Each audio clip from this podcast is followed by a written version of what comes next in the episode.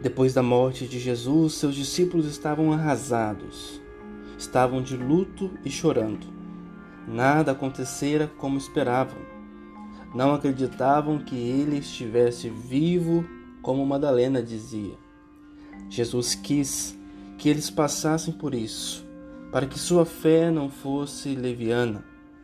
Aos poucos, seus corações se abriram e afinal acreditaram. Daí em diante, tudo foi diferente na vida deles para sempre. Quem se deixa conduzir pela verdade de Cristo só pode mesmo ser transformado por Ele.